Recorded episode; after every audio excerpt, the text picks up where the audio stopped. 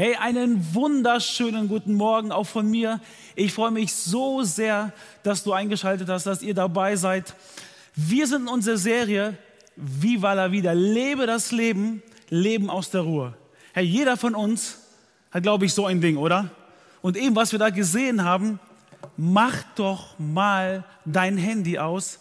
Ich glaube, das kann Wunder bewirken, wie wir zur Ruhe kommen.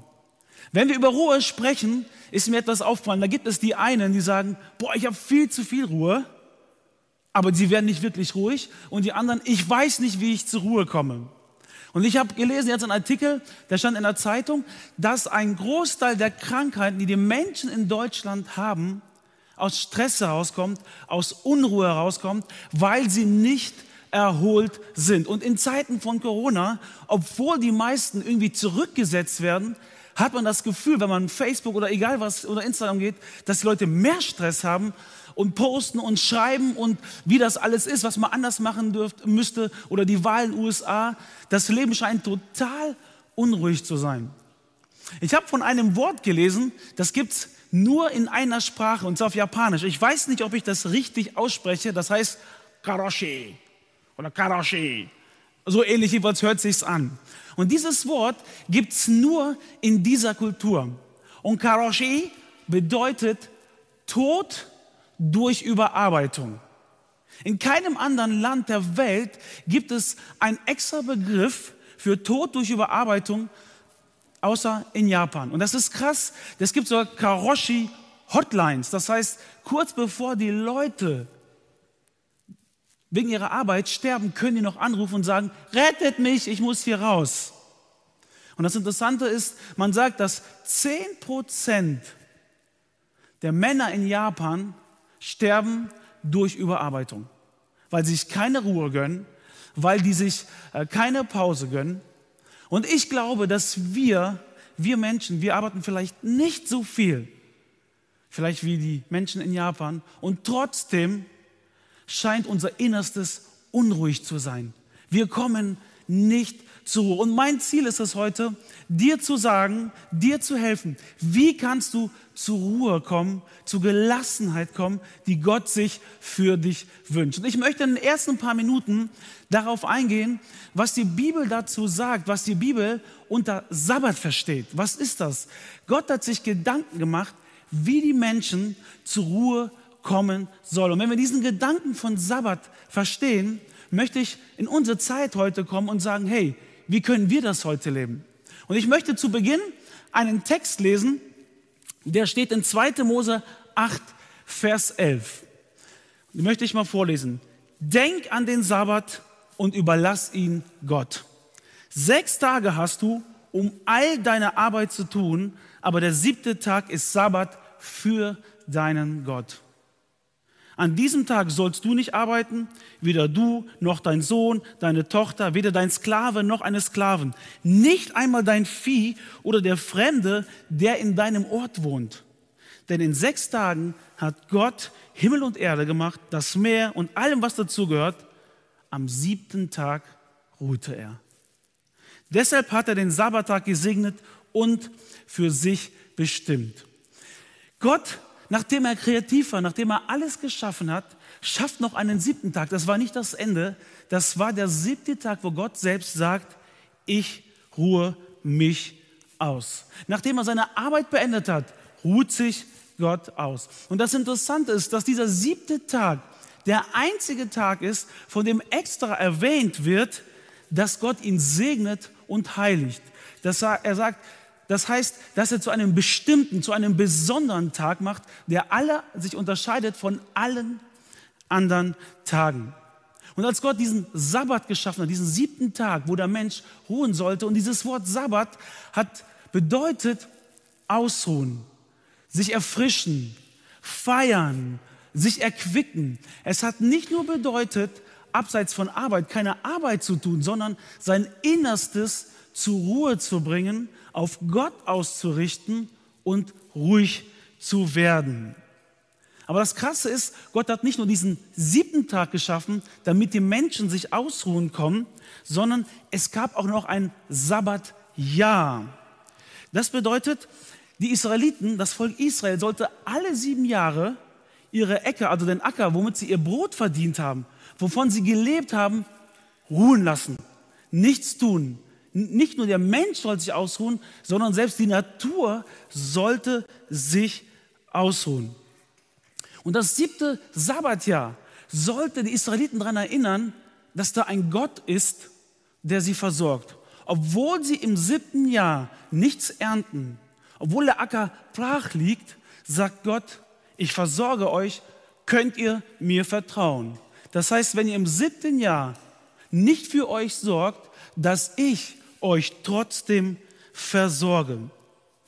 Der Sabbattag, das Sabbatjahr war auch ein Test des Vertrauens, ob die Israeliten Gott vertrauen würden, dass er sich um sie kümmert.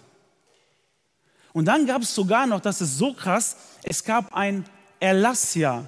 Also zum Beispiel, wenn ich mich damals verschuldet habe und mich als Sklave verkauft habe oder mein Grundstück alles verkaufen musste, hat Gott gesagt, nach 49 Jahren, 7 mal 7, im 50. Jahr musste mir alles wieder zurückgegeben werden.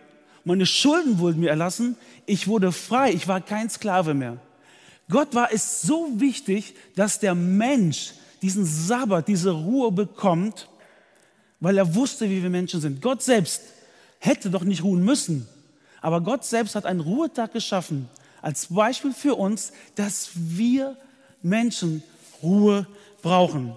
Ich möchte mal zwei Texte vorlesen aus der Bibel, wo es heißt, wo Gott die Menschen herausfordert, hey, der Sabbat ist ein Test, ob die Israeliten, das Volk Israel, Gott vertrauen oder nicht.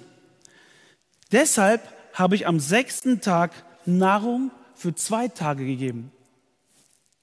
Sechs Tage sollst du arbeiten, am siebten Tag sollst du ruhen, auch in der Zeit des Pflügens und der Ernte sollst du ruhen. Ist so krass, das Volk ist mit Gott unterwegs und Gott sagt, ich versorge euch.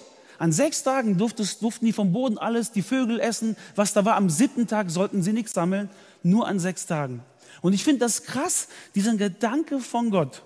Am siebten Tag sollst du nicht pflügen, sollst du nicht ernten. Das geht nicht, Gott. Wenn die Ernte reif ist, dann ist es egal, welcher Tag es ist, da müssen wir ernten, da müssen wir Gas geben. Gott sagt, nein, vertraust du mir, dass ich an den sechs Tagen dir all das gebe? Vertraust du mir, dass du an sechs Tagen mehr schaffen wirst als an sieben Tagen? Der Sabbat war für die Menschen ein Test des Vertrauens, ob sie Gott vertrauen würden, dass er für sie sorgt. Aber Gott Jetzt ist Gott der, die Ernte reif. Wenn ich das morgen mache, ist meine Frucht kaputt. Vertraust du mir?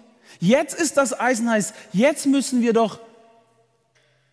Vertraust du mir, dass ich mich um dich kümmern werde? Das Volk musste sich ständig fragen, vertrauen wir Gott? Vertrauen wir ihm? Glauben wir, dass er uns angemessen versorgt oder dass wir zu, zu viel arbeiten?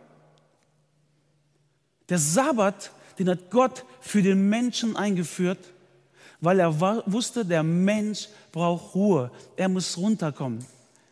Das Sabbatjahr für die Ernte, für die Felder, das 50. Jahr im Volk der Israeliten, der versklavt wurde, musste freigelassen werden. Der verschuldet war, hat alles zurückbekommen, dass er einmal in seinem Leben erlebt, dass er zur Ruhe kommt, dass er von, von Gnade lebt, von Gunst lebt von anderen Menschen.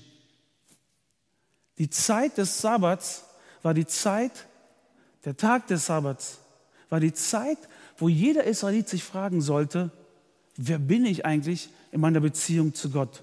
Wer ist eigentlich Gott? Mit wem habe ich es da zu tun? Wer ist der Gott, der mich versorgt? Wer ist der Gott, der mich befreit, der mich nach 50 Jahren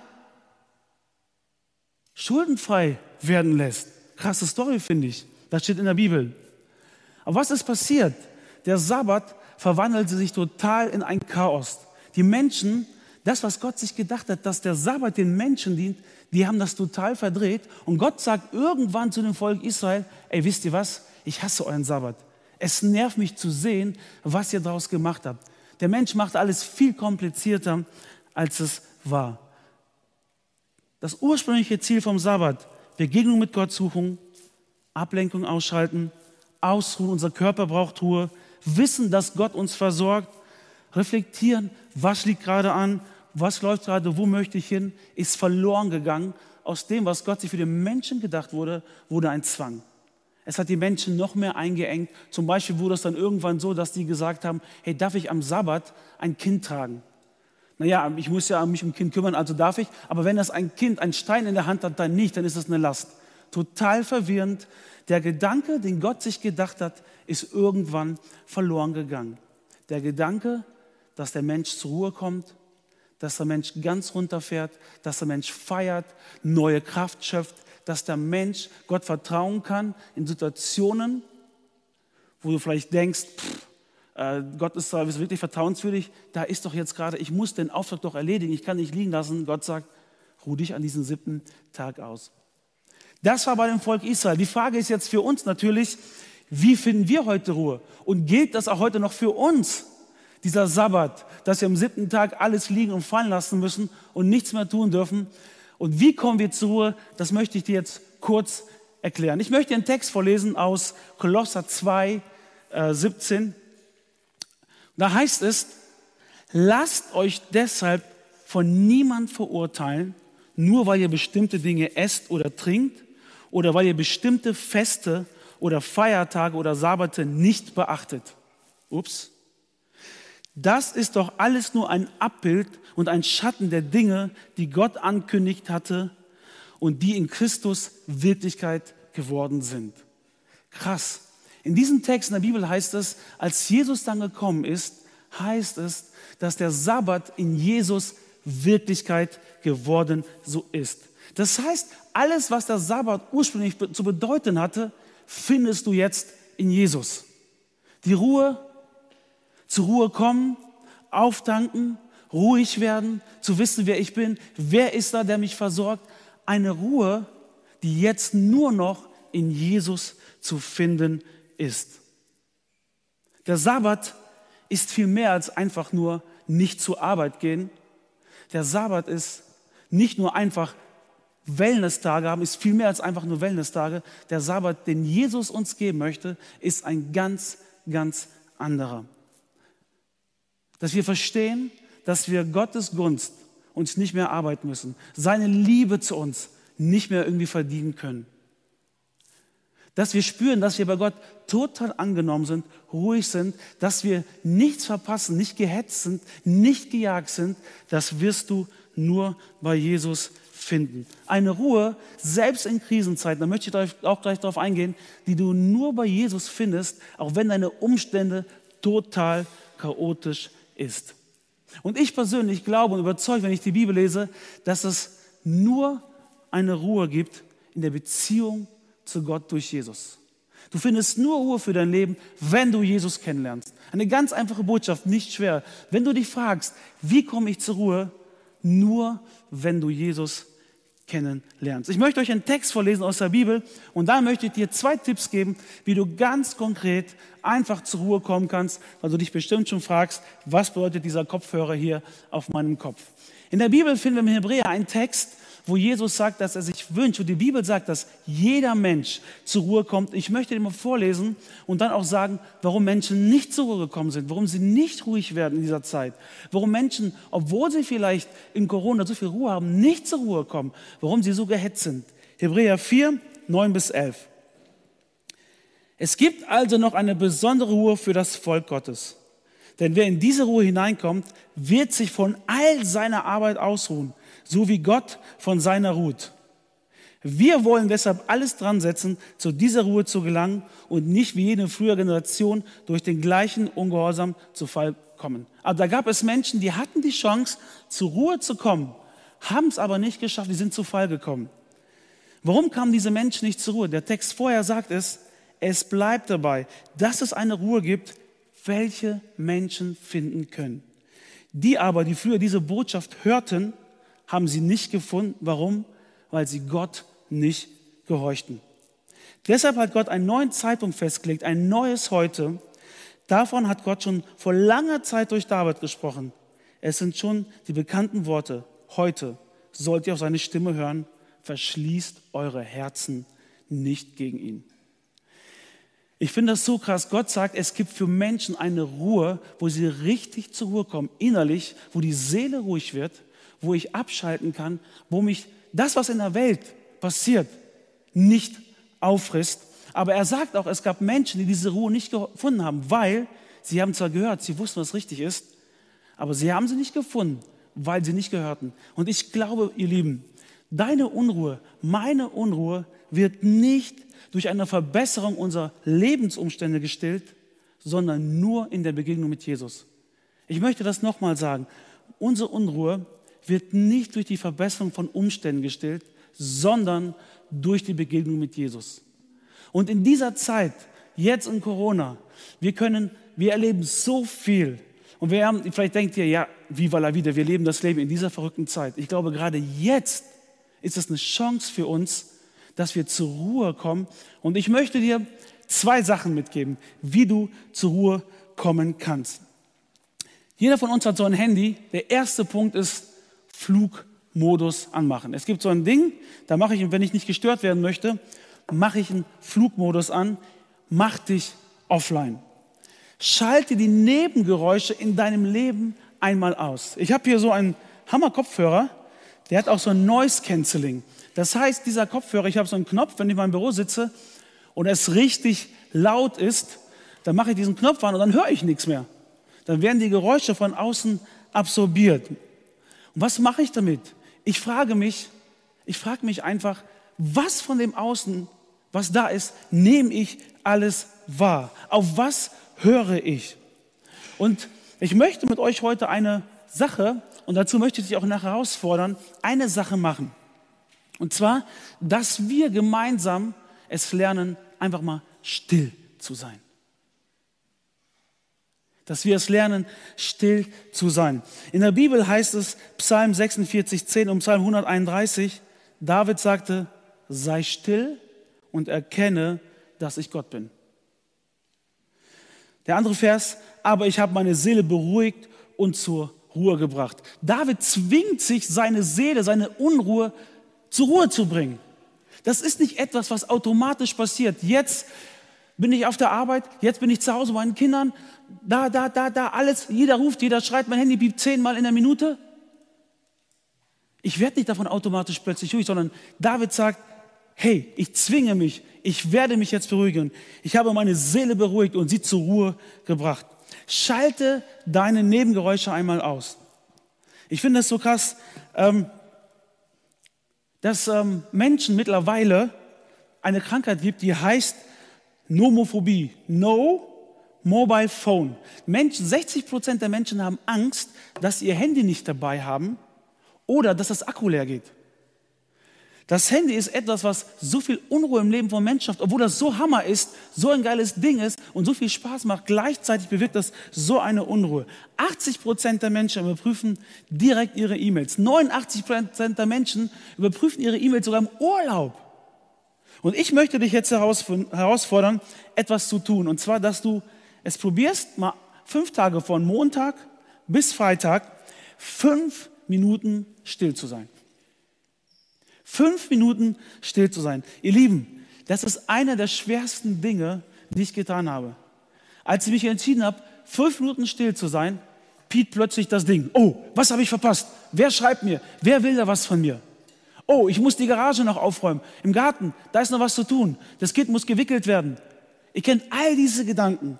Wenn fünf Minuten Stille ist, plötzlich, da kommen tausende Gedanken in uns hoch. Oder vielleicht denkst du, ich kann mir das nicht erlauben, ruhig zu sein. Ich muss die Welt regieren. Vielleicht kannst du Gott ja auch einfach sagen, hey Gott, ich will jetzt fünf Minuten still sein.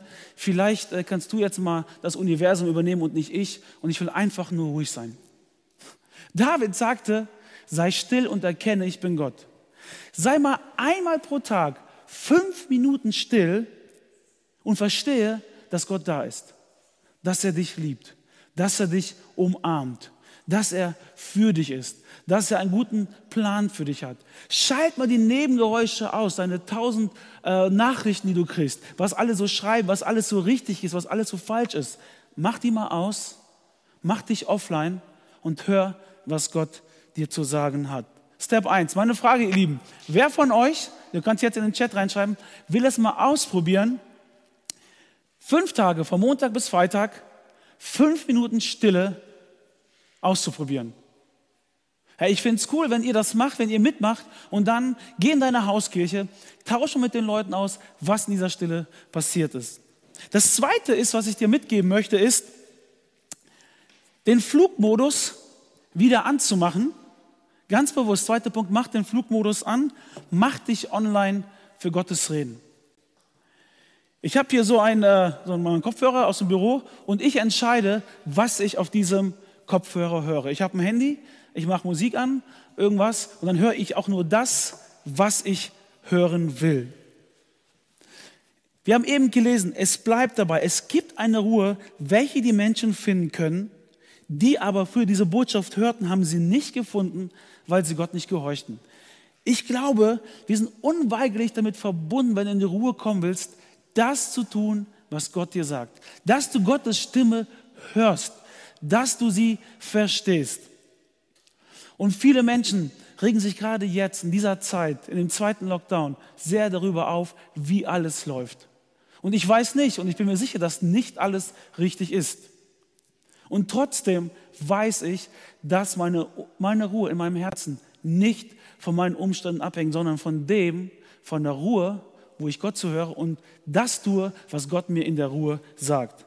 Mach dich offline. Und ich möchte dir einfach mal ein paar Sachen mitgeben, die mir jetzt auf dem Herzen sind, die ich wichtig einfach finde, dir zu sagen, in dir oder uns als Kirche zu sagen, wie wir diesen Monat, diesen Lockdown nicht nur überleben können, sondern dass es ein kraftvoller Monat für dich und mich wird. Und meine Zeit mit Gott, als ich genau das gemacht habe, wo ich mich offline für Gott gemacht habe, hat Gott zu mir so klar geredet und ich möchte einfach ein paar Gedanken mit euch teilen. Das erste ist, was mir so aufgefallen ist, ähm, was mir hilft, zur Ruhe zu kommen, ist, Gott sagte ganz einfach, bete für die Regierung. Ganz, ganz einfach. Hör auf zu schimpfen, Harry. Hör auf zu meckern. Hör auf, dich über hinwegzusetzen. Deine erste Aufgabe ist es, für sie zu beten und für sie zu danken. Ganz einfach. Als ich das gemacht habe, wurde mein Herz ruhig. Das zweite war, entscheide dich in dieser Zeit für einen Glauben an einen starken Gott. Entscheide dich für einen Glauben an einen starken Gott. Glaubst du, glaubst du, dass deine Post, deine Unzufriedenheit, das, was du weiterleitest, mehr Kraft hat als ein Gebet? Ganz einfach. Glaubst du, dass das, was du postest, was du schreibst, was vielleicht bei Leuten, ja, das ist so oder Wut oder Ärger erzeugt, glaubst du, dass das mehr bewirkt als ein Gebet? Gebet ist deine und meine stärkste Waffe. Und entscheide dich das dritte für eine Stimme der Liebe, des Glaubens und der Hoffnung. Das, was du von dir gibst, soll in deinem Gegenüber Glaube, Liebe und Hoffnung auslösen lösen. Ich finde das so wichtig, dass du immer wieder den Kopfhörer anziehst und dich online für Gott machst. Ich bin mir so überzeugt, dass dieser Monat, den wir jetzt hier erleben, ein so starker Monat für uns als Kirche sein kann, dass wenn wir aus diesem Monat rauskommen, wenn wir aus diesem Monat rauskommen, Gottesdienste irgendwann wieder feiern können, ich weiß nicht, was das sein wird, dass du dann in die Kirche gehen wirst und dass du derjenige sein wirst, der die Atmosphäre schiebt, dass du der Booster sein wirst, weil du aus der Begegnung mit Gott rauskommst. Entscheide dich dafür, Gott zu lieben. Entscheide dich dafür, Gott zu lieben und entscheide dich, Menschen zu lieben in dieser Zeit. Entscheide dich dafür, dass das, was du aus dir rauskommt, das, was du postest, zeigst, egal was, dass da Glaube, Liebe, Hoffnung kommt und nicht Frust, Angst, Verzweiflung und Enttäuschung. Und wir wollen dir in dieser Zeit, will ich dir einfach helfen. Das eine war ja die Ruhe zu suchen, du kannst mitmachen. Und das zweite war, wo ich dir bei helfen möchte, ist ähm, die Chance geben, ganz bewusst auf Gott zu hören. Wenn du Bock hast, kannst du dich auch dafür entscheiden. Ähm, und zwar werde ich fünf Tage lang auch, von Montag bis Freitag, dir einen kurzen Impuls schicken, wenn du das möchtest. Das heißt, die erste Minute werde ich dich bitten, sei ruhig, und richte deine Gedanken auf Jesus aus. Die zweite und dritte Minute schicke ich dir einen kleinen Text, den du lesen kannst. Und die vierte Minute ist, rede mit Gott darüber, was er zu dir gesagt hat. Freunde, ich glaube so sehr, dass wir zur Ruhe kommen können in Zeiten von Corona, in Zeiten von Wahlen, von Chaos, wo wir nicht wissen, wie dies, sich alles weiterentwickelt, dass wir sowas von ruhig werden können, uns getragen fühlen, weil wir wissen, unser Fokus liegt auf Gott. Dieser Monat kannst du nutzen, um dein Fundament zu stärken, stark zu werden, oder du kannst ihn nutzen, um zu meckern, was dir alles nicht passt. Aber wenn du es nutzt, Gott zu lieben, und Menschen zu lieben, wirst du sehen, wenn du wieder rauskommst aus dieser Zeit, wirst du jemand sein, der, der positiv ist, der andere getragen hat, der andere nach vorne gebracht hat. Und ich habe echt so ein Bild bekommen, dass wenn wir wieder Gottesdienste starten und wir mit dem Lobpreis loslegen, dann ist es nicht so, dass jemand dich von vorne anschieben muss, sondern dass du der Booster sein wirst, der andere anschieben wird, weil du aus der Begegnung mit Gott kommst. Also wenn du Bock hast auf diese kurzen Impulse, wir blenden jetzt einen QR-Code ein, und du kannst den einfach abfotografieren und dann wirst du von mir von Montag bis Freitag kurze Impulse bekommen, nicht viel Text, aber ich will dir einfach helfen, das, was in der Bibel steht, dass wir das, was Gott uns sagt, dass wir dann das tun, was er sagt und dann werden wir zur Ruhe kommen. Ich bin mir total überzeugt, dass wenn wir Jesus keinen Raum schenken, dann werden wir ruhelos in unserem Leben. Und wenn wir keine Ruhe finden, werden wir krank. Da bin ich mir sicher. Aber die andere Wahrheit ist auch, wenn wir Jesus Raum schenken, finden wir Ruhe. Selbst in stürmischen Zeiten können wir Ruhe finden. Und das ist das Beste, was du tun kannst, das, den ersten Schritt in deinem Leben zu tun, das erste Mal vielleicht, diesen Jesus kennenzulernen. Die Bibel sagt ganz klar, das Wort Gottes sagt, du findest nur Ruhe bei Jesus. Und wir als Kirche möchten jeden Sonntag den Menschen dir die Möglichkeit geben, eine Entscheidung für Jesus zu treffen. Wenn du sagst, ich kenne, ich habe keine Beziehung zu Gott, ich kenne Jesus nicht, dann kannst du jetzt auf diesen Button einfach klicken und sagen, hey, ich nehme das für mich an, dass Jesus am Kreuz gestorben ist für meine Schuld, mir alles vergeben hat, dass ich jetzt eine Beziehung zu Gott habe. Das kannst du jetzt tun. Und wir wollen jetzt auch das Lied singen, Make Room. Ich wünsche so sehr von Herzen, dass Jesus Raum, ein Zimmer in deinem Leben hat und alles ausfüllt, was du bist. Weil ich glaube, dass du dann zur Ruhe kommst, aus einer Ruhe leben wirst, Kraft haben wirst. Du wirst nicht derjenige sein, äh, der die Karoshi-Hotline anrufen muss, weil er kaputt ist, weil er krank durch Unruhe geworden ist, sondern aus der Begegnung mit Gott, indem du dich offline machst für die Außengeräusche indem du dich online machst für Gottes Reden, wirst du zu einer ganz, ganz neuen Kraft kommen, zu einer Stärke, die dir Kraft geben wird, die dir Freude geben wird fürs Leben, wo du durch Krisen durchgehst, wo die Umstände sich nicht unbedingt verändern werden, aber Gott wird mit dir gehen und das wünsche ich dir von ganzem Herzen.